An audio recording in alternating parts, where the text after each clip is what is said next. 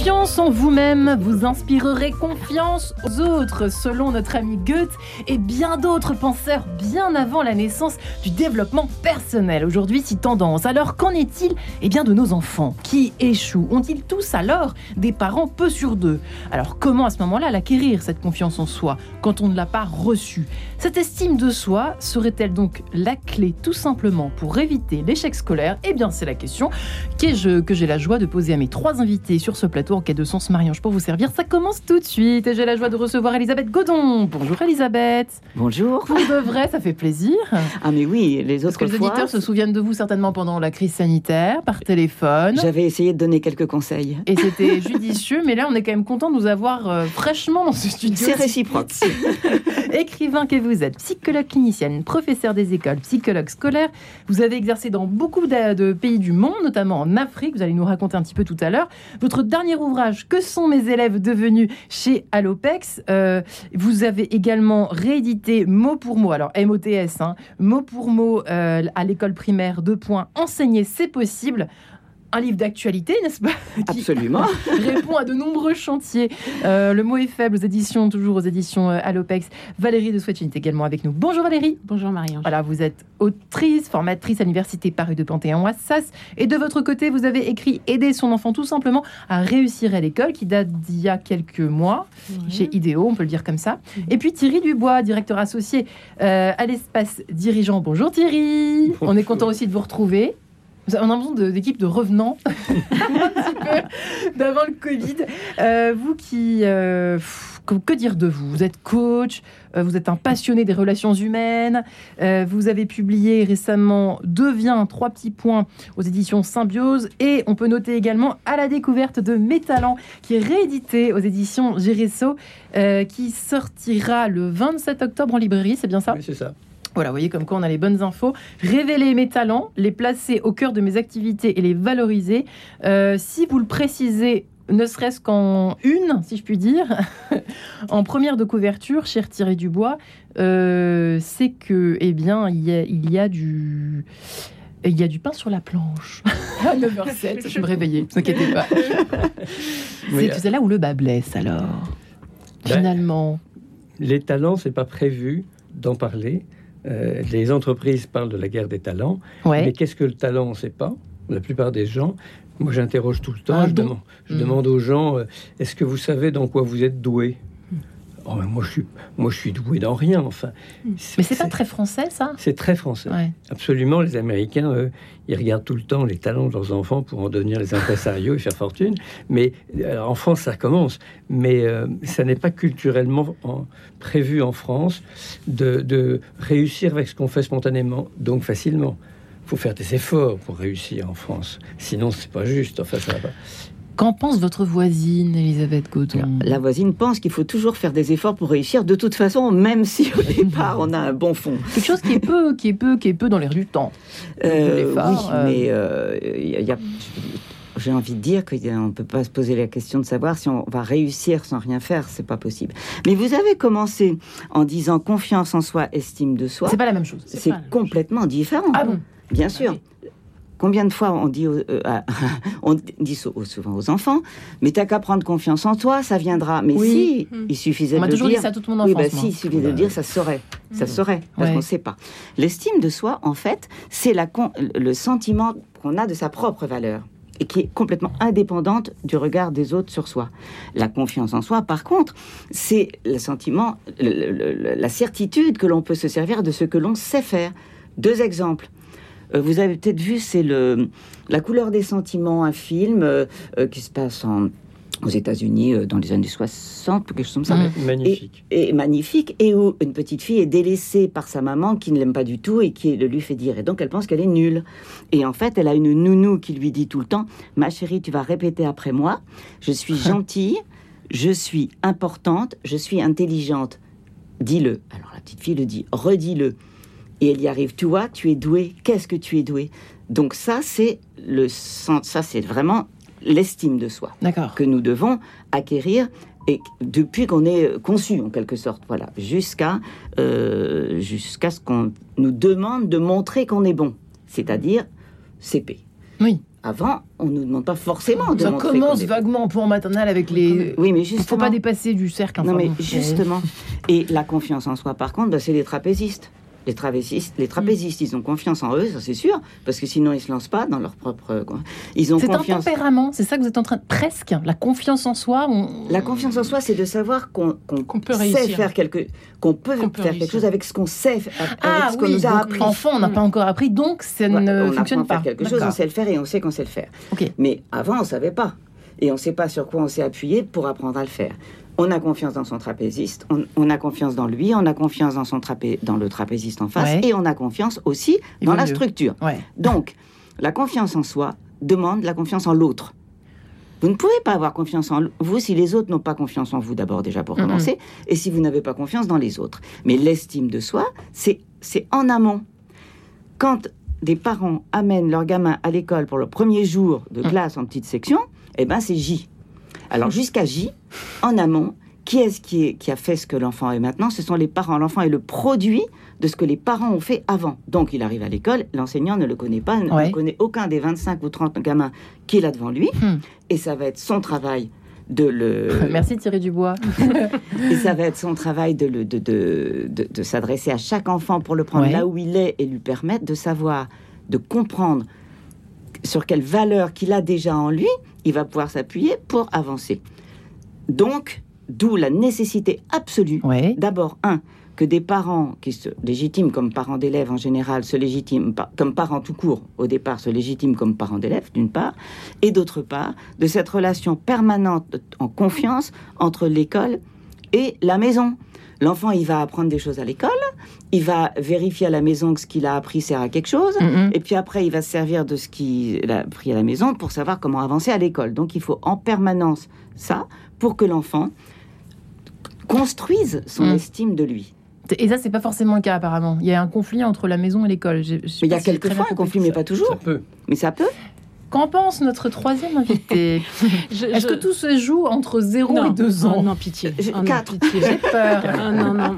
Bon, moi, je, je, je- Non. voilà. Non, je pense qu'on est un petit peu maître et maîtresse de, de- enfin, quand il n'y a pas trop de drame, de, de son propre chemin. Valérie, ouais. Oui, et, hum, et je pensais à ça l'autre jour parce que je réfléchissais avec euh, mes enfants ce week-end. Donc j'ai j'ai cinq enfants qui ont aujourd'hui entre 11 et euh, 20 ans.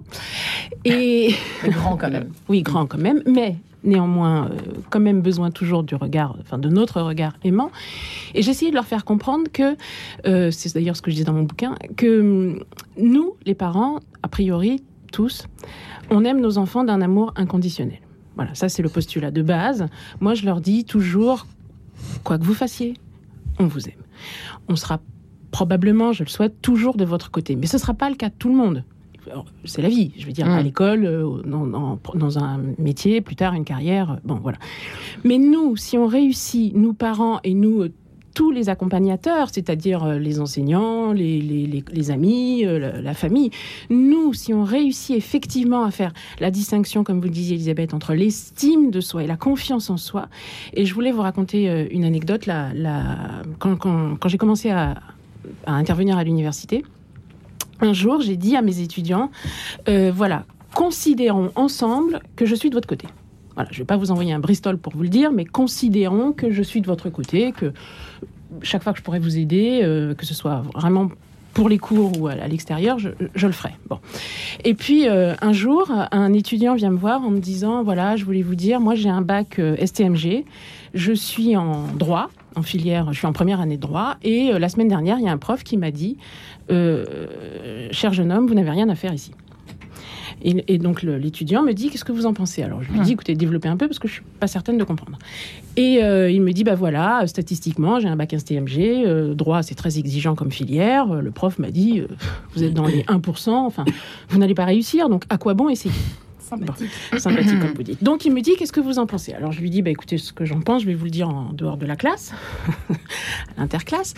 Et j'ai qu'une chose à vous dire faites-le mentir. Faites-le mentir. Et ça a marché Oui, parce que l'année suivante, je, l'ai retrouvé dans les couloirs. Ah. Et, et- et il m'a, il était avec un, un copain à lui et il a dit ah c'est la prof, nanana. Et donc, euh, donc voilà, ça marche pas toujours. Hein, c'est pas non plus une baguette magique tout ça. Mais effectivement, je pense que l'estime de soi, c'est un trésor. C'est un trésor. Quand, quand nos enfants, nos enfants, nos élèves, nos, nos, nos neveux, nièces, nos proches ont ça, quand ils ont à la fois cette estime et cette confiance qui, qui est malheureusement aussi euh, parfois innée. Enfin, je veux dire, il y a des gosses. C'est exactement la question que j'allais vous poser. Oui. Maintenant, à tous les trois. Ah, je suis désolée, c'est une question qui fâche, hein, mais euh, comme je l'ai un petit peu euh, dévoilé dans l'introduction, euh, au fond, est-ce que un enfant qui n'a pas confiance en lui et donc qui échoue à l'école, est-ce que c'est 100% la faute de ses parents, euh, Thierry Dubois, Elisabeth Godon Alors, enfin, de la faute de ses parents. C'est pas ça que je veux dire, mais d'un déficit de confiance en soi, des parents, de d'estime de, de confiance en soi. Enfin, les deux Alors, mêlés, non, mais quoi. Je vais- je- Les deux mêlés. Rassurez-vous, je vais démêler tout ça. Ah bon, alors Démêler ça les va, on est Oui. tranquille. Non, c'est ouais. jamais la faute à personne, déjà pour commencer. Oui. Pour commencer, c'est la faute à personne. La culpabilité, parents, bah oui. euh, la culpabilité est la chose la mieux partagée du monde, On est avec la résistance au changement. J'ai tout dit. Et, et c'est vraiment fâcheux parce que, en fait, les enfants n'ont peur que de la peur de leurs parents. En fait, Mm. les enfants n'ont- euh, petits ils ne peuvent pas savoir de quoi ils ont peur. En fait, Ils- si les parents n'ont pas peur, ils n'ont pas peur. Euh, si les enfants ont peur, ils ont peur. Si les parents ont peur, C'est ils comme ont un peur. cheval, hein, finalement. Quand on a peur, ils ont C'est- peur. Oui, j'ai Ouais. beaucoup pratiqué Oui. l'équitation. Et, Bah écoutez, voilà, nous sommes trois, peut-être quatre, Non, sais pas. Enfin, peu importe. Voilà. En tout cas, Donc, du coup, euh, les enfants, un, un petit enfant, donc qui ne sait pas euh, exprimer ce qui ne Ouais. va pas, va l'exprimer comment? Par son corps, évidemment. Par son comportement, Ouais. je vais dire. Donc, il va. Alors, puisqu'on parle de l'école, on va, on va sauter sur la phase parents avant l'école. Les parents ont fait ce qu'ils pensaient le mieux pour leur enfant. Comme vous dites, Valérie, il aime. Voilà. Maintenant, il n'y a plus que l'éducation. Maintenant, il y a l'instruction qui arrive. C'est pas la même chose. Mhm. Donc, si on veut qu'à l'école, ça fonctionne tout de suite et que l'enfant prenne confiance en lui, il faut que, les que certaines valeurs soient les mêmes. Euh, la, la des valeurs de base, Oui, oui, c'est ce que j'allais la vous politesse, le, le- Le le respect. de l'autre, euh, etc. Parce que le petit garçon qui arrive, à- la petite fille qui arrive à l'école à, à J, J plus 1, J plus 2, il est le même qu'avant. Il n'a pas changé. Voilà. Sauf qu'en face de lui maintenant, il y a quelqu'un qui n'est pas ce- sa mère, sa mère ou son père. et, a- ils sont nombreux. Ouais. Donc, pour prendre confiance en lui, il faut qu'il sache que, c'est la, que les valeurs sont les mêmes, que, que c'est l'adulte qui sait ce qui est bon pour l'enfant. Sinon, il serait mort, hein, entre parenthèses, hein, euh, évidemment. Et donc, si les adultes qui jusqu'à présent savaient ce qui était bon pour lui ne disent pas la même chose d'une certaine manière que ce qui est dit à l'école, alors là, il y a perte de confiance dans l'adulte. Et je vois pas comment il pourrait prendre confiance en lui. Il va pas lui dire ils ont tous faux. Pas possible. Mais est-ce que ça. Oui, euh, alors ça, je suis OK. mais Je, je- je crois que je comprends ce que vous voulez dire par. euh, donc, c'est un défaut de. de euh, un défaut relation, oui, un, un défaut de rela- relationnel avec le, le- avec l'instituteur, un- je vais l'institutrice. dire, je vais dire Euh, un misfit comme on- un- moi, je voulais un- parler d'hérédité, en fait. Enfin, pas d'hérédité, mais vous voyez Ouais, ce que je- ouais. Est-ce que ça se Ah transmet non, la confiance en soi. quand on a des, ne- des ne peut parents qui n'ont pas confiance en eux Est-ce qu'ils transmettent forcément Alors, Vous voyez je, je vais tempérer Thierry votre Dubois. propos. Oui, je suis un peu excessif. Non, non, non, pas du- non, mais moi, avez votre j'observe charme. je- j'observe depuis des années que j'accompagne des personnes Ouais. à travers tellement d'histoires d'enfants euh, que d'une part, les parents, ils ont peut-être eux-mêmes pas d'estime de soi et pas de confiance en soi. Bah, c'est pas donné. Oui, c'est pas et, simple. hein. et- et évidemment que toutes leurs émotions diffusent et que les enfants les récupèrent. Hmm. Et même quand les parents sont bien intentionnés, bah, ils transmettent leurs émotions négatives, Ouais. et donc ça aide pas l'enfant. Bien sûr. Et puis, il y a toutes ces phrases des parents. Mhm. Ouais. Moi, je peux vous dire que j'ai des phrases ahurissantes. de- C'est-à-dire, allez-y. Comme quoi, par bah, exemple Ben, on n'en fera jamais rien de bon. Ah, c'est bien. On- il ne deviendra peut-être pas un voyou. Ça, c'est mon père. Oui, mais aujourd'hui, on dit plus ça. Aujourd'hui, c'est si, bien sûr qu'on dit toujours ça. Si, si, si, si, si. Non, non. J'espère que je dirai pas ça. Alors, vous- vous- non, mais Tout le monde avez- ne vit pas dans le même non, monde. Vous, avez des parents qui, pour- du fait de leur propre histoire, de Ouais. leur propre biais, etc., projettent sur leur enfant leurs exigences de ceci, de cela, et donc l'enfant, il est en face d'un truc impossible, et donc il, il a l'impression qu'il n'y arrivera jamais. Qui sera jamais assez bon aux yeux de ses parents aussi. Bon, Hmm. donc ça, ça, ça, ça fait partie de ce que les enfants vivent. À l'école, moi j'ai euh, une femme qui me raconte que euh, la, la professeure de lettres a dit à sa mère devant elle, oui, non mais vous comprenez, elle, enfin, elle sera jamais aussi aussi douée que son frère. Mm. Bon ben, ça l'a cassée définitivement, Affreux. alors qu'elle a une plume magnifique, extraordinaire, dont elle vit aujourd'hui. Mais ça, c'est est-ce qu'on peut remédier à ça? Alors oui, euh, intéressant comme exemple au pluriel. hein. Oui, parce que Euh, je, je- je voulais rebondir à- par rapport à ce que vous disiez Valérie. tout à l'heure. Aucun problème. Que quand, on parlait de l'inné, euh, voilà, et quand vous Oui. disiez les enfants qui n'ont pas confiance en eux euh, échouent. Heureusement que non. Pas tous, pas forcément. Je, je veux dire, là, ce bah, qui caractérise, oui, mais ce qui caractérise les bons élèves, je pense, Oui, c'est la confiance en eux. Ça, c'est sûr. on est d'accord. Ça, c'est un Oui, oui, dénominateur commun, Hum. c'est clair. Mais il y a des très bons élèves qui, heureusement, enfin, qui malheureusement pour eux n'avaient pas spécialement confiance en eux, mais qui ont réussi, à qui on n'a pas mis trop de bâtons dans les roues, et qui ont quand même réussi. Il y a quand même, il y a, il y a plein d'exemples. Je, je- c'est pourtant pas ma génération, mais je pense à Michel Drucker qui a écrit un bouquin, je crois, Ouais. et qui disait que petit, on- ses parents ou ses enseignants n'ont cessé de hein. dire mais qu'est-ce qu'on va faire de lui? Bon, on s'en contenterait, enfin, je veux dire, euh, de la carrière de ce monsieur. Donc voilà, il y, a- il y a plein d'enfants à qui, on, à qui des, des- des mauvaises fées, entre guillemets, ont, ont asséné des paroles assassines, et, qui- et qui pour autant, à un moment, ont, eu la, la force ou la conviction, peut-être cette estime qu'ils avaient enfouie, et, et en, en sont sortis. Moi, j'ai quand même une question. Je suis désolée de revenir sur ce Mhm. sujet, mais les parents qui nous écoutent ce matin et qui sentent qu'ils ont eu un passé scolaire compliqué, comment faire, tout simplement, pour ne pas euh, transmettre ce fichu, euh, remettre aux ce enseignants. fichu trouille Ah bah, euh, à ses enfants derrière le cahier du soir, euh, les, les cahiers de devoirs le soir euh, Qu'est-ce qu'on fait pour pas décharger des- des, trucs négatifs Mais- quoi, et puis aussi se vers, tourner vers l'amour qu'ils éprouvent vers Mhm. leurs enfants. On, on est tous le théâtre. Moi, je dis dans Devient que nous sommes magnifiques et merdiques. Il faut, faut choisir de quel côté. Et quand on regarde nos enfants, est-ce qu'on va du côté merdique ou du côté magnifique? Et est-ce que on aime nos enfants, c'est-à-dire qu'on est émerveillé par eux et qu'on leur donne qu'ils sont merveilleux, ou est-ce qu'on les juge? C'est ça la question. hein. Elisabeth Godon, c'est complexe hein, cette Mais histoire. Justement, d'accord ça, ça me fait rire. Qu'est-ce qu'on va faire de lui? Les Ouais. adultes n'ont rien fait de lui. Il s'est fait, lui. Oui. Donc, Mm. il, faut, il faut rendre l'enfant acteur. De toute façon, s'il n'est pas Il faut lui acteur, faire confiance. L'enfant ne va jamais apprendre. Hmm. Pour être acteur de son apprentissage, il faut qu'il ait désir d'apprendre. Pour avoir le désir d'apprendre, il faut qu'il soit dans un... Hmm. des- Oui, dans une démarche, des euh, une sentiments. ouais. Et Bah oui. donc, voilà, tout ça, vous voyez bien que c'est euh, c'est l'enfant. Donc l'enfant est acteur. Donc franchement, l'en- l'enfant va être acteur de son apprentissage. Alors, puisqu'on parle de confiance en lui, s'il n'a pas confiance, s'il a confiance en lui, il va faire appel à ce qu'on appelle euh, justement ces, ces, ces- ces connaissances, ce qui est métacognitif, c'est-à-dire ce qui va lui permettre d'apprendre. Mmh. Pour alors, s'il a confiance en lui, il va faire appel à ça et puis il va s'en sortir. Jean-Michel Drucker, il a dû Mhm. avoir euh, des enfants qui, des parents qui l'ont bien aimé quand il Mhm. était petit, bébé, machin, tout ça. Ça tourne. L'estime de soi, ça se construit Oui. dès le départ. Ah, ça c'est sûr que si vous allaitez votre enfant Ouais. en téléphonant pendant euh, tout le temps à, à- à vos copains pendant que vous l'allaitez, il n'est pas acteur, il n'est pas présent, il est pas, il est On est. Déjà un, on arrête ça pour commencer. Ça Vous continue. entendez les parents qui nous écoutent Attention, réveillez-vous, c'est Ça intéressant là. continue avec la tablette. Énorme bombe J'ai vu une dame enceinte de 8 mois, elle avait la tablette posée sur le ventre et discutait avec ses copines. oh my non, on ne fait pas ça. L'enfant On est- attend la sieste. Le bébé est né, vous l'avez voulu, vous l'avez désiré, il existe, point barre, on s'en occupe, il n'est pas objet. Je fais une petite parenthèse avec ce qui s'était passé pendant le confinement. Les bébés, tous ceux qui sont en petite section cette année, entre Ouais. parenthèses, ça c'est les enseignants qui peuvent m'écouter, Ouais. pendant donc un an et demi, ont entendu la litanie des morts. J'ai appelé ça la comptine des morts. J'avais Mm. écrit quelque chose là-dessus. les SOS, les enfants d'abord. Euh, tant de morts aujourd'hui, tant de morts machin, tant de morts cela. Et bien, quand en, en- en maternelle, on va apprendre une comptine aux enfants, et bien pour certains, ça sera très angoissant parce que ce sera une litanie comme une comptine. Comme une comptine, c'est ce que j'avais. Mais qu'est-ce que vous voulez que dise un bébé qui n'a pas un an et demi pendant tout le temps qu'a duré le confinement Il était dans son coin ou pas? S'il n'était pas dans son coin, tant mieux. S'il était. je- J'en ai connu plein des, des mamans qui ont allaité leur enfant, qui ont passé des moments formidables avec eux, beaucoup plus d'avantages, évidemment. Mais pour tous ceux qui ont été ou mis dans un coin, on va dire ça comme ça, alors ils sont mis dans un coin. Alors ils sont objets. Mais ils sont pas objets, puisque forcément, ils, ils ont emmagasiné. Et ça, évidemment, côté confiance en soi, il y a, il y a mieux. Comme, euh, comme, oui, je, je... Merci Valérie. En fait, vous me coachez aujourd'hui. Alors, Alors, le je- micro. Je le- suis... Il m'est très difficile de parler à quelqu'un sans le regarder.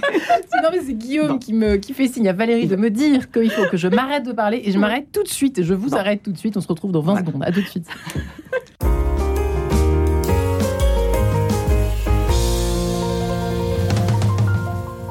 Grâce à Premium Viager, obtenez un complément de retraite. Vendez vos biens immobiliers en viager libre ou occupés tout en restant chez vous. La vente viagère est garantie et certifiée par votre notaire. Vos biens vendus seront exonérés d'IFI. Premium Viager, spécialiste du viager dans toute la France, est à votre disposition pour une estimation gratuite. Premium Viager, 80 rue de Suffren, Paris 15e, au 01 78 95 82 00. 01 78 95 82 00. Premium Viager, vous méritez le meilleur. Seigneur. On voulait passer à autre chose, changer de décor. Oui, ces meubles anciens, ces tableaux, ces bibelots, cette argenterie. Pour nous, ils avaient fait leur temps. Alors on a appelé la maison Philippe. Ils sont venus expertiser gratuitement ce que nous voulions vendre et ils nous ont payé comptant. On avait même du linge de maison et une vieille montre à gousset qu'ils nous ont racheté. Et en plus, ils nous ont débarrassé gratuitement. Des biens à vendre, une succession ou un partage à régler En Ile-de-France comme en province, appelez Maison Philippe Antiquité au 06 07 01 61 06. 06 07 01 61 06. Les crises que traversent le Liban, l'Ukraine, l'Arménie, l'Irak et la Syrie laissent des milliers de familles dans une situation de pauvreté extrême. Les chrétiens d'Orient, qui œuvrent au service de tous dans les domaines de l'éducation, de la santé et du patrimoine, ont besoin plus que jamais de notre soutien. Avec l'œuvre d'Orient, aidez-les en faisant un don sur œuvre-orient.fr ou par chèque à l'ordre de l'œuvre d'Orient, 20 rue du Regard 75006 Paris. Quête de sens, Marie-Ange de Montesquieu. Et si l'estime de soi était la clé pour éviter l'échec scolaire? Nous en parlons aujourd'hui avec Elisabeth Godon, qui est psychologue clinicienne, qui est professeure des écoles, psychologue scolaire, euh, qui a écrit plusieurs ouvrages autour justement euh, de l'éducation que sont mes élèves devenus chez Allopex en 2020. Euh, et mot pour mot à l'école primaire, enseigner c'est possible chez Allopex, des tas d'astuces. Merci Elisabeth Godon et merci Valérie de Swetchin, auteure, formatrice à l'Université Paris de Panthéon qui a écrit euh, de son côté Aider son enfant à réussir à l'école. Idéo, on est bien dans notre sujet. Et Thierry Dubois, directeur associé à l'espace dirigeant, qui s'intéresse euh, depuis euh, plus de 20 ans euh, on va dire même 30 ans, je crois, hein, à tout ce qui concerne euh, les êtres humains que nous sommes. Et vos livres, on peut les mentionner également. Devient, trois petits points, aux éditions Symbiose et à la découverte de mes talents, réédité aux éditions Géresso, euh, qui sortira bientôt le 27 octobre. Alors, et question, évidemment, vous vous en doutez, maintenant, est-ce inné ou est-ce acquis Cette confiance, cette estime de soi, parce que c'est vrai qu'il y a des injustices dès l'embryon, comme le rappelait à l'instant Orantène d'Iré Dubois, c'est quand même ça commence euh, dès le début, dès la conception presque. Oh là là, mon Dieu. Bah, mais le vivant, c'est de la diversité, hmm. donc de l'inégalité. Et ça, il faut pas se raconter d'histoire, c'est comme ça. Et vous avez, on le disait, vous avez des enfants qui n'ont pas reçu les bons ingrédients, mais il y a une telle énergie de vie, il y a une telle finesse, un tel raffinement, enfin quoi que ce soit, qu'ils dépassent tout ça. Et on peut citer plein de gens. On va vous parler, on parlait de Michel Drucker, mais bon, ben, lui, il a été probablement gâté. Mais euh, et ça me fait penser. Tant d'autres l'ont moins été. Ça me fait penser à un jeune homme que j'accompagne aujourd'hui. C'est euh, à l'école, lui, c'est un rêveur. Mhm. Donc, ça allait pas du tout. Il n'était pas dans son élément. Et puis, il est brillant. Il n'est pas Asperger ou je mais sais pas quoi, mais il est brillant. Mais donc, il s'ennuyait très vite. Bon, ben, le système d'éducation n'est pas efficace pour lui. Et donc, ça a été difficile. Et les parents qui étaient plus conventionnels, eh ben, euh, n'étaient pas contents. Donc ça Dans ces cas-là, euh, alors réponse à la question d'abord, euh, chers invités au pluriel, donc Valérie à vous, euh, né à qui? je, ne sais pas, je, pense. moi, j'aime bien penser qu'on est un peu maître de nos vies. Donc j'aime pas trop me dire euh, on est né dans une case et on va rester dans cette case. Ça, me fait trop peur. c'est rien. Hein, voilà, donc je, préfère, c'est une mm. pirouette, je ne sais pas, je crois pas faire le truc. Bon bref. Donc je préfère qu'on est maître de nos vies. Mais je voulais vous raconter une anecdote par rapport à cette euh, estime de soi et cette confiance en soi. Là, où j'habite, bon j'habite à Chartres, euh, les, mes enfants sont au conservatoire, ils étudient la musique, enfin on les a un peu, on a un peu sollicité ce, choix. Enfin, Mhm. bref. Et en- quand il commence un instrument, il, il y a une démarche que je trouve super intéressante, c'est-à-dire qu'en fait, pour choisir, pour que les enfants choisissent leur instrument, pour que, comme disait Elisabeth, il faut qu'ils soient aussi en posture de, Et non les parents. hein, voilà, d'être acteur, et non pas les, les parents qui disent je veux que tu fasses du piano violoncelle. ou de la clarinette ou Mhm. voilà. Euh, donc les, les, les enfants assistent à un mini concert organisé par les enseignants et de, de, de sorte que l'enfant puisse dire je, je voudrais tel ou tel instrument. Super. Le jour J, c'était il y a quelques années pour une de mes filles qui a aujourd'hui euh, 13 ans, euh, elle devait avoir 6 ans, j'ai pas pu aller à ce concert. Donc, euh, enfin, j'étais, je suis arrivée très en retard. Donc, c'est mon mari qui y est allé. Et quand je suis arrivée ventre à terre euh, à, la, à la fin du, du petit concert, mon mari me dit Je te présente Sophie, qui va être l'enseignante de notre fille qui a choisi l'alto. Là, je regarde ma fille et je lui dis, cette petite parole assassine, mais enfin, ma fille, t'es complètement folle, tu peux pas faire du piano comme tout le monde. Euh, à quoi bon faire Voilà. à quoi bon faire de l'alto Bah, c'est- enfin. Mais enfin, c'est beaucoup trop euh, c'est beaucoup trop dur et je et donc la- la- l'enseignante la, musicienne me regarde complètement dépitée en se disant mais qui, qui est cette folle? Et euh, et je lui je lui dis en m'excusant plus ou moins voilà vous comprenez nous on n'est pas musiciens on pourra pas l'aider et elle me dit mais ce ne sera pas vous mon Hmm. élève c'est votre fille qui va venir à mes cours, c'est votre fille qui a envie d'être musicienne, ce n'est pas vous. Vous, la seule chose qu'on vous demande, c'est de lui donner ce baume, euh, ce baume-là, de, de, de- de- éventuellement de surveiller qu'elle euh, qu'elle s'entraîne, qu'elle révise, qu'elle joue ses partitions, qu'elle vient euh, régulièrement. Mais c'est pas vous, l'élève. De l'encourager. De l'encourager, de l'aimer, de la supporter au Mais il y a un sens, sort de lâcher prise là-dedans l'histoire. mais dans les- exactement. Et, c'est- et en fait, c'est sens, ça. hein. Et c'est ce que je dis toujours, c'est-à-dire par rapport aux parents, puisque là, le thème, c'est euh, est-ce que euh, l'estime de soi, c'est la clé pour, euh, Mm. pour la réussite scolaire? Bon, déjà, partons du postulat que la réussite scolaire, en tout cas, la scolarité, c'est minimum 15 ans. C'est une course de fond. Ouais. C'est pas une course de vitesse. juste. hein. On a le temps de se rattraper. vraiment, on a le temps de se rattraper et puis on, on change, on grandit, on évolue, d'accord? C'est, c'est, on, on se met pas une pression de fou au CP. Premièrement. Deuxièmement, effectivement, il faut, bon, je le dis souvent, mais déconstruire le mythe du parent parfait. hein. C'est-à-dire que ouais. et des enfants parfaits au, au passage. Mais je veux dire, nos enfants, ils sont comme nous. Ils ont, il y a des fois, ils n'ont pas envie de travailler. Il y a des fois, ils sont pas, euh, voilà. Néanmoins, si effectivement nous, on arrive à leur dire, je sais que tu peux le faire. T'as- J'y connais rien. Voilà, j'y connais rien. Moi, je suis pas, à je suis pas musicienne, j'ai jamais joué fait instrument. Mais si tu as envie, puisque tu as choisi, ma fille, vas-y. Moi, j'admire. hein. Et ça, c'est peut-être un. Oui, Elisabeth Godon. euh, Alors là, j'aime beaucoup cette, euh, cette, cette histoire-là. En fait, je, euh, je- euh, Boris Cyrulnik, que tout le monde Oui. connaît, parle de résilience. Et Oui. en fait, la résilience, c'est l'enfant, lui, qui va faire quelque chose. Alors, l'exemple euh, clé, c'est que euh, je crois que, Boris Cyrulnik, pour travailler sur cette histoire de résilience, avait rencontré tout un tas de, de- de personnes qui avaient connu la guerre et, et- et- et- et qui avaient très très bien réussi. Et donc qui se demandaient comment ça se faisait. Et les, et les gens ont tous dit mais j'ai rencontré ou presque tous j'ai rencontré un, ense- un enseignant formidable qui m'a donc euh, fait renaître. Et il est allé voir les enseignants formidables et il leur a dit est-ce que vous vous souvenez dans votre classe en 1900 quelque chose est-ce que un- enfant dans votre classe vous a particulièrement intéressé? Ah oui oui oui c'était jamais celui-là. Donc les enfants ont pris dans un adulte qui leur a fait confiance. De quoi rebondir, c'est ça la Mhm. résilience, ça c'est rebondir Ouais. euh, quand on a eu un moment comme ça entre parenthèses pour des raisons X ou Y. Donc, je voudrais tempérer effectivement l'impression peut-être négative qu'il y a eu tout à l'heure dans, dans mon propos.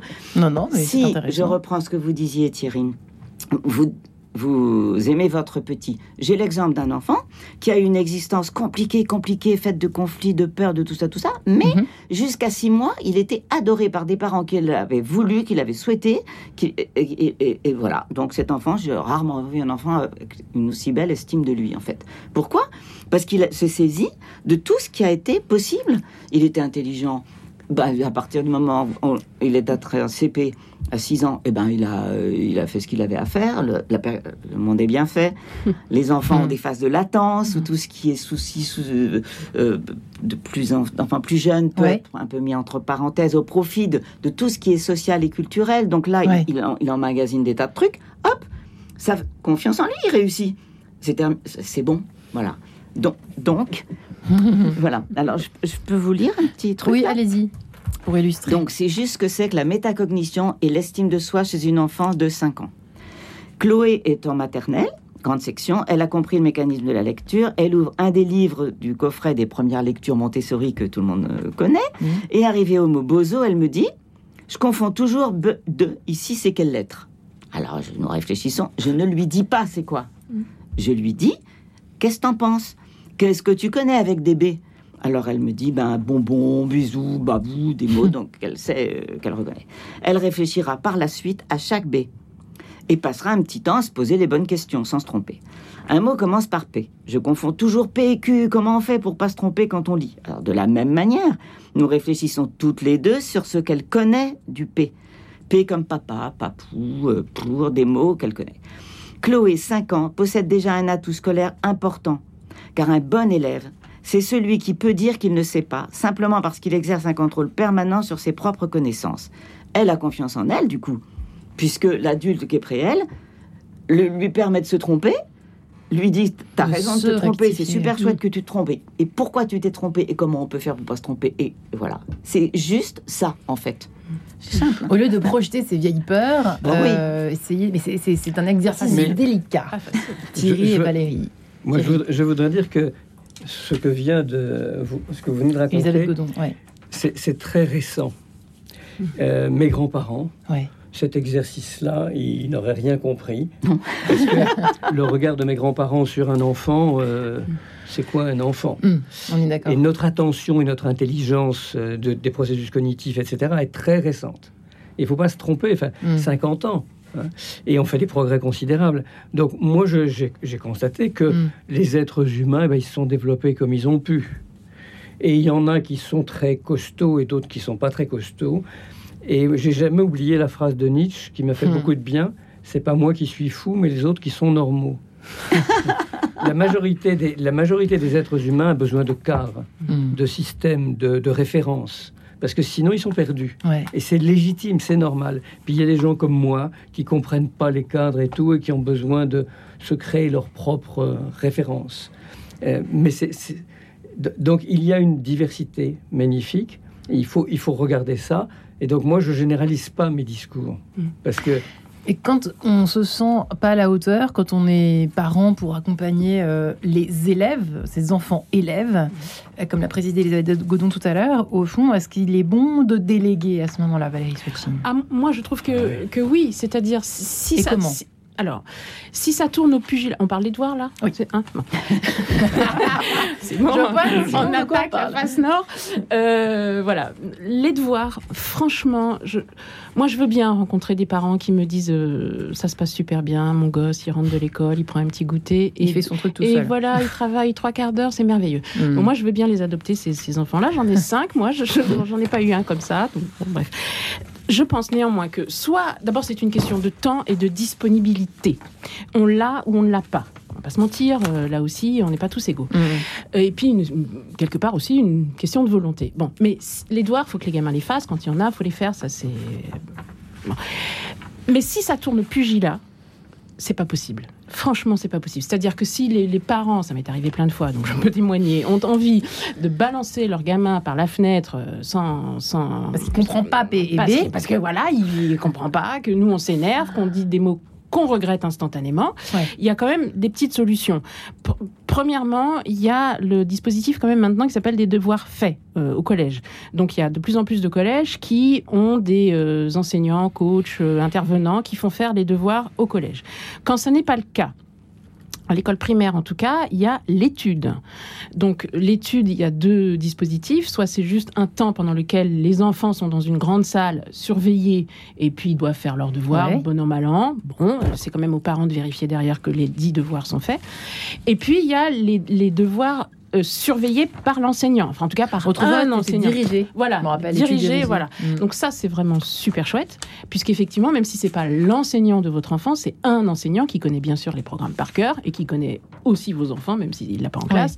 Et donc lui peut faire euh, les devoirs. Alors si parfois c'est payant, donc euh, peut-être on peut s'en délester. Enfin, je veux dire, on peut choisir cette option deux fois par semaine, par exemple, voilà. Et puis nous se dire bon bah ok, tu vas à l'étude surveillée le lundi et le jeudi, moi je surveille le mardi et le vendredi, par exemple. Bon, de toute façon, les devoirs, quand il y en a, il faut les faire. Donc, faut, faut trouver une solution et éviter de tuer nos gosses. c'est- mieux. Euh, et Ça sent le vécu, hein. oui, oui, oui, je, je confirme. Et puis sinon, bah, c'est une solution payante, mais il y a euh, un, un étudiant, un jeune qui peut passer, euh, ne serait-ce qu'une fois par semaine. Elisabeth Godon qui tourne ses pages, qu'est-ce que vous en pensez de ça? Délégué euh, pour, euh, pour les travail du, le travail du soir, qui revient quand même tous les soirs. Donc bon. Alors, je pense qu'il faut jamais euh, s'obstiner euh, à aller dans le mur. Mm. La- pourquoi je suis devenue enseignante, en fait, Ouais, de psychologue clinicienne C'était parce que, à un moment, je me suis dit, des enfants ont deux ans de retard à l'école, même si je les ai remis droit dans leur basket parce que je les ai soignés, entre guillemets, à deux ans de retard, on s'en sort pas. Donc, je suis devenue enseignante. Et puis, euh, donc, du coup, il m'a semblé que le- l'en- l'enfant qui euh, avait des problèmes donc euh, à l'école, en fait, expliquer autre chose de cette manière-là. Et si jamais à l'école, moi, je me suis trouvée en face d'une enfant qui ne comprenait pas le principe de la division. J'adore les Hmm. maths, j'ai toujours adoré les maths, je fais tous mes cours de maths avec des jeux. Et je comprenais pas. Et J'aurais- là, j'étais enseignante. Quand on est enseignant, on n'est pas psy, en fait. Mhm. C'est- On y arrive, en fait, effectivement. Et donc, j'ai dit, euh, comment ça se fait? Je vais pas me bloquer, je vais euh, faire autrement. Et c'est ça qu'il faut faire.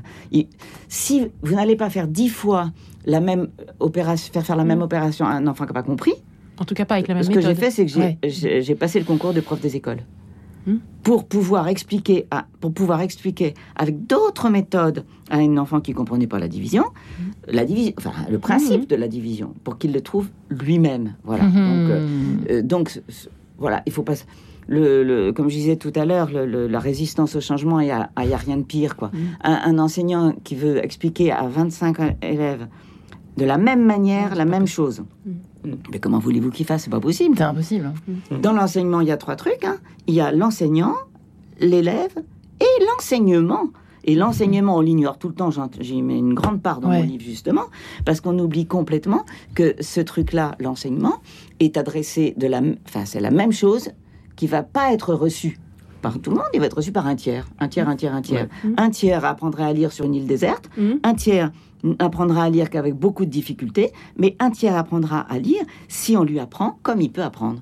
Donc, euh, c'est c'est à partir de l'enfant. Il faut partir de l'enfant.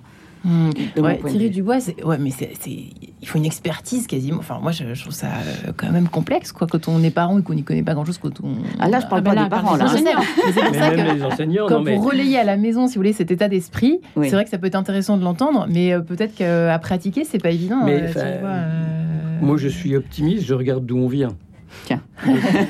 voilà. Non, mais l'intelligence de mes grands-parents Ouais. et des profs. Alors, j'ai eu un prof d'anglais, euh, c'était magnifique. Donc, il y a des profs qui nous sauvent, C'est vrai. Carrément. et c'est qui nous cassent, extraordinaire. qui nous sauvent. Euh, ouais. Le fils du cantonnier que j'ai accompagné, un instituteur a repéré sa qualité d'écriture. Et il est devenu. Il suffit d'un. hein. Bon. Bon. Donc, Mais il suffit d'un. mais euh, tout le monde, tout le monde n'a pas cela. Ouais. Euh, alors, on voit bien aujourd'hui, avec le développement des écoles Montessori, Mhm. toute cette intelligence nouvelle qui se développe, on voit bien qu'on fait des progrès Oui. euh, et qu'on commence à, regarder, à, à nous regarder autrement, le développement personnel. Donc les parents qui font un peu de, de yoga, de développement personnel, quel qu'il soit, ils vont regarder leurs enfants avec un autre regard, ils vont être un peu plus intelligents. Mais Hmm. il, il faut se tourner vers l'enfant, se tourner, accepter les différences. Euh, ce, ce gamin Même dans une même famille, hein, d'ailleurs. Ça peut être évidemment, déconcertant, j'imagine. Évidemment, moi, alors, ma, ma fille a trois fils, ils sont Ouais. pas pareils. Ouais. Et ils vont pas faire le même sport d'ailleurs. Non. Mais oui, parce que c'est comme ça. Nous ne sommes pas des clones, les enfants. Et, et donc il faut prendre ça Ouais. en compte. Mais ça, ça demande une attention, ça demande une finesse euh, qui, ça prend du temps. Rosie and the Rifters sur Radio Notre-Dame. Prends garde et on se retrouve juste après. Radio Notre-Dame.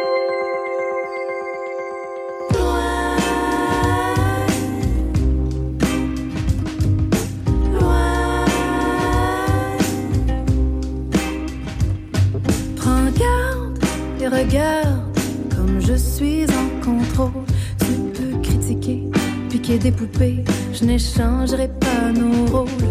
Prends garde et regarde comment tu tournes en rond quand je ne cède pas. N'abandonne pas, j'ai retenu ma leçon. Vos milliers de couteaux, d'injures et de mots sont plantés.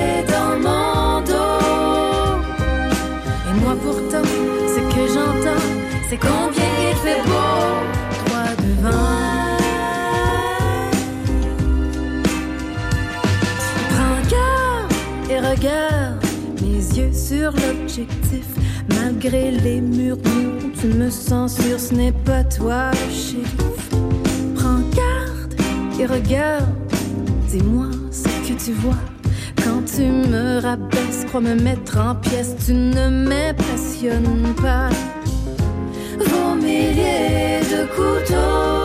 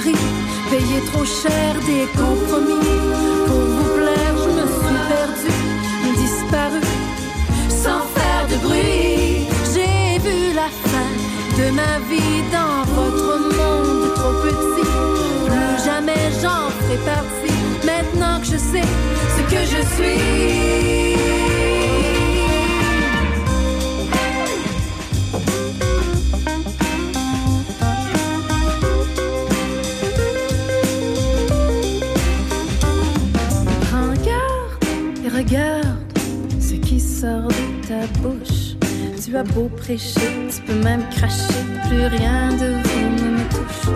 Prends garde et regarde ton beau sourire en coin.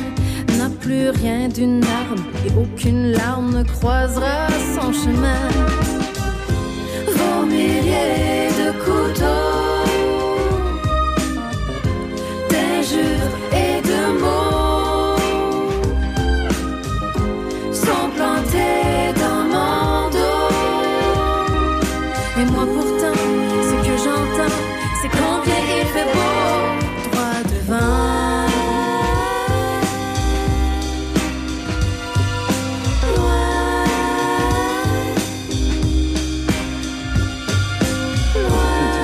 parle de On est déjà reparti avec Elisabeth Godon sur des chapeaux de roue. Prends garde sur Radio Notre-Dame, Rosie and the Rifters sur Radio Notre-Dame.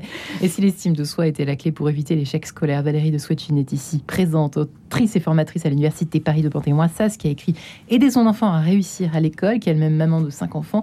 Euh, édité ce livre chez Idéo. Thierry Dubois, directeur associé à l'espace dirigeant, qui euh, a écrit de son côté, euh, qui est coach, qui a écrit de son côté Deviens chez Symbiose et à la découverte de mes talents chez Géresso qui sortira le 27 octobre. Et puis Elisabeth Godon euh, qui a plein de cordes à son arc, écrivain, psychologue clinicienne, professeur des écoles, euh, qui a écrit plusieurs ouvrages, qui a rempli des tonnes de dossiers que sont les élèves devenus chez Allopex. Et puis mot pour mot à l'école primaire qui a été rééditée. Enseigner, c'est possible avec Elisabeth Godon aux éditions Allopex.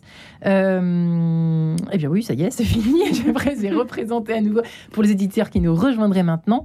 Euh, effectivement, je- j'étais en train de vous poser la question. C'était assez intéressant ce qu'évoquait à l'instant Elisabeth Godon euh, autour de la nécessaire. J'aimerais bien quand même qu'on s'y arrête un tout petit peu euh, pour qu'on passe après aux astuces pour nos parents très concrètes. Mais euh, l'harmonie, chercher une forme d'harmonie ou en tout cas de lien, de communication, c'est même marqué dans la, quatrième page de couverture de votre livre, entre famille.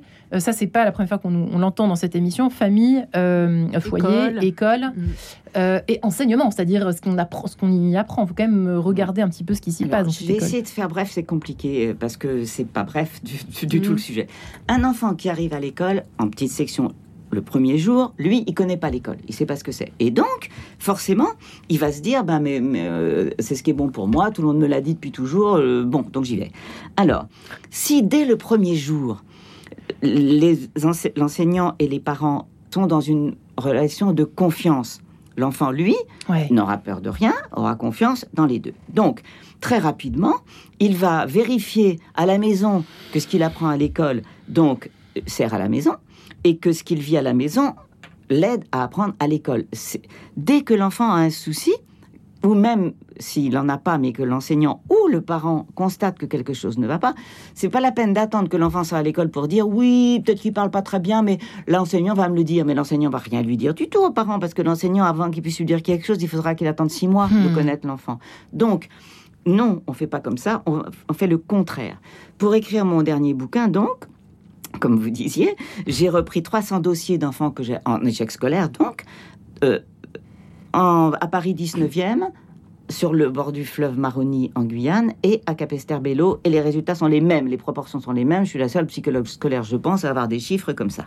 Donc, ces enfants-là, signalés, entre guillemets, pour un petit quelque chose que l'enseignant comprend pas bien ou que le parent a noté lui-même chez lui, entre les deux, signalés.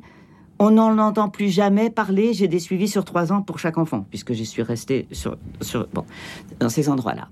Pareil pour la moyenne section.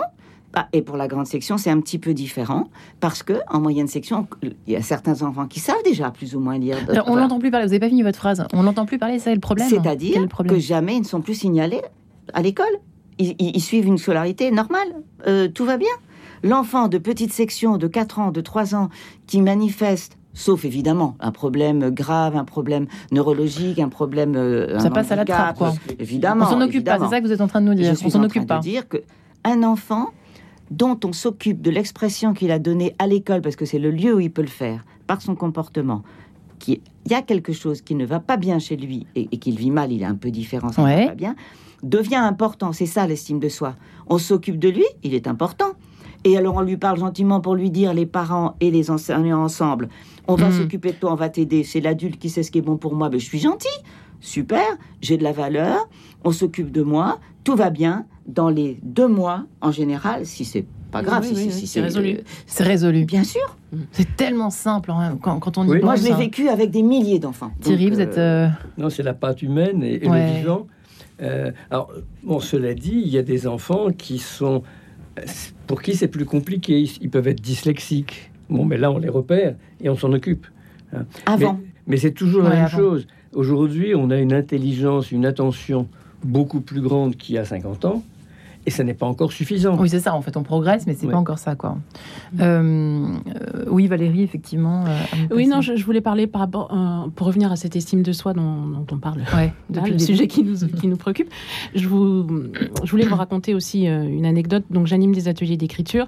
Et euh, l'année dernière, j'avais une, une jeune fille euh, que j'étais allée un peu chercher. C'est-à-dire, je, je pensais qu'elle pouvait écrire.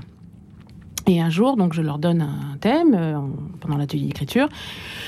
Elle, elle y va pas de gaieté de cœur, elle jouait un peu la montre, et puis euh, je, je lis pendant euh, l'atelier ces, ces écrits que je trouve objectivement vraiment très beaux, et je lui dis, je lui dis, jeune fille, vous écrivez très très bien, et elle me répond, je ne crois pas.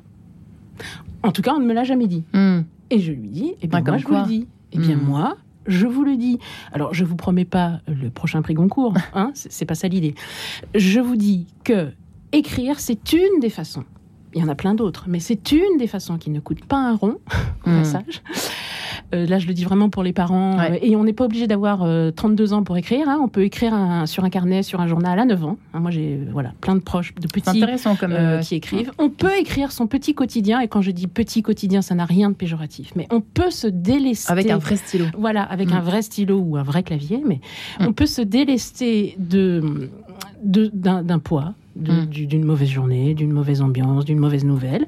Comme on peut se féliciter, se réjouir de et, et- et ça fait du bien aussi de dire les choses qui vont bien, euh, de quelque chose qui va bien, euh, de, de- de choses chouettes, et on peut progresser dans l'écriture ou pas. Tout le monde ne va pas devenir pendant pendant Et vous, me proposez une. Je suis désolée parce que Bien le temps file. Je suis obligée de vous presser comme des Ouais. citrons les uns les autres. Euh, Il y a beaucoup de choses à dire. Euh, Valérie, euh, bah, je, je rebondis immédiatement sur la dernière question qui est la suivante. Euh, Est-ce qu'il y a des moyens, un petit peu comme un, un nouveau sport, un, Oui. un instrument, Alors, le chant, je sais moi, pas, je, bon, déjà, aider? moi, j'a- j'adore le sport. Il y a énormément de valeur dans le sport, et le sport n'est pas forcément source de compétition. Hein, on peut faire, du- on peut adorer faire du sport, et, et- et même si on n'est pas très bon en compète, en match ou tout ça, c'est pas grave. Ouais, d'accord. Pendant le sport, moi, ce que j'adore dans le sport ou toute autre activité euh, de loisir, on va dire, c'est que justement il n'y a pas normalement le, le fardeau de la réussite. Et de la note. De, de la, note. du regard, machin. Bon.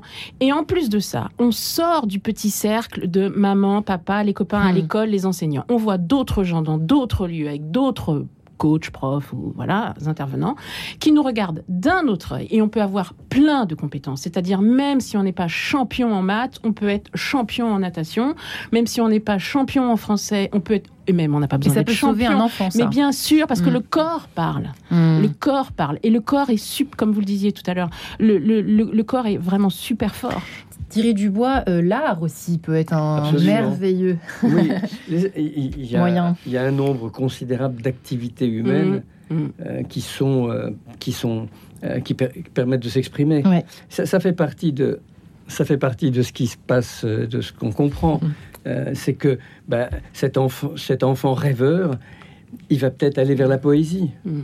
Et alors aujourd'hui, il y a même des consultants qui gagnent leur vie en étant poète en entreprise.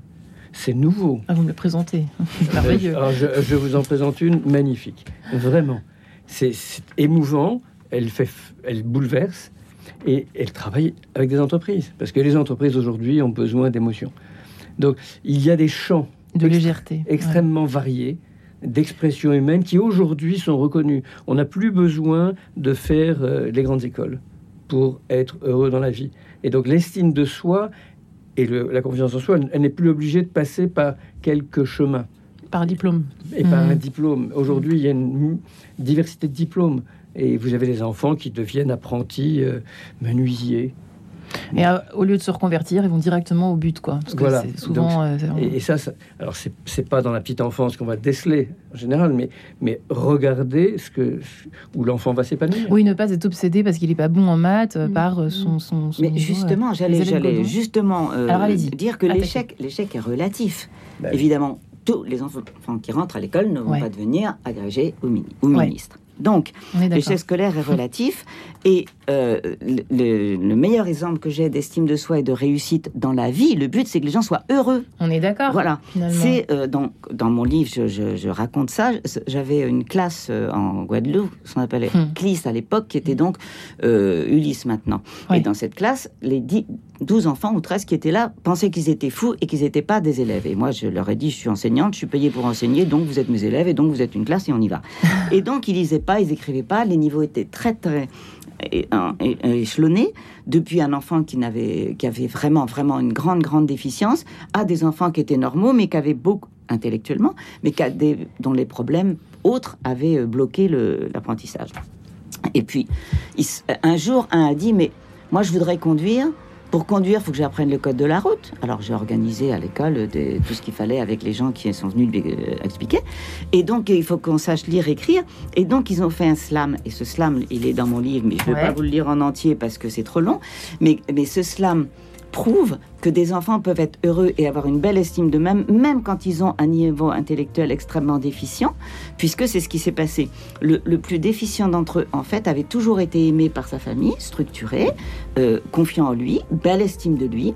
Je sais, parce que c'est un témoignage de mon bouquin, donc j'ai téléphoné et j'ai repris contact avec euh, plus de 100 personnes de mon bouquin, là. Et lui, il est devenu sabreur dans une, euh, en Guadeloupe quelque part. Et il est très fier parce que c'est un excellent sabreur. Ouais, écoutez, Voilà. on finit sur Donc- cette belle. Oh, c'est magnifique cette Je, conclusion. je vous lis juste euh, euh, un petit peu de ce slam parce qu'il est très long. Allez vite. Euh, donc on a attendu, quand on parlait de nous, on entendait un clic, ça fait toujours bizarre de devenir personne. Un beau jour, on a commencé à travailler, on a fait des maths et maintenant on apprend à partager. Et pour pouvoir parler, on a trouvé des mots et on les a appris. Comme on avait des mots, on s'est mis à parler. Eh bien, ce sera le mot de la fin, mais c'est merveilleusement poétique. Merci infiniment, Elisabeth Godon, Valérie de Swetchin et Thierry Merci. Dubois. Merci à vous trois, les amis. Retrouvez le podcast de cette émission sur le www.radionotre-dame.com.